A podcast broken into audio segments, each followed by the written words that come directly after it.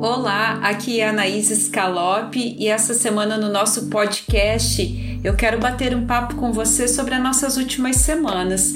Vocês têm percebido como energeticamente elas estavam tumultuadas no último mês, mas a tendência agora com a chegada da primavera, no dia 22 de setembro, é que as coisas fiquem mais amenas.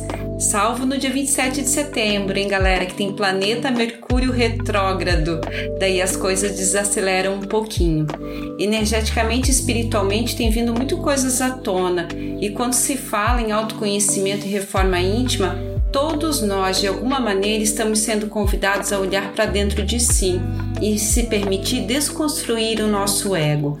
O universo tem nos exigido a trabalhar a humildade a generosidade, a perdoar, a voltar, a voltar atrás em velhas atitudes e comportamentos.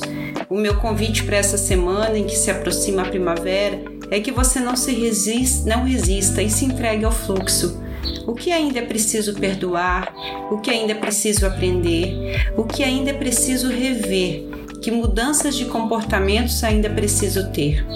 Pense nisso, aproveite e reflita para que quando chegue a primavera possa desabrochar um novo eu, muito mais feliz e mais grato. Uma abençoada semana para você, cheia de cura e leveza. Namastê!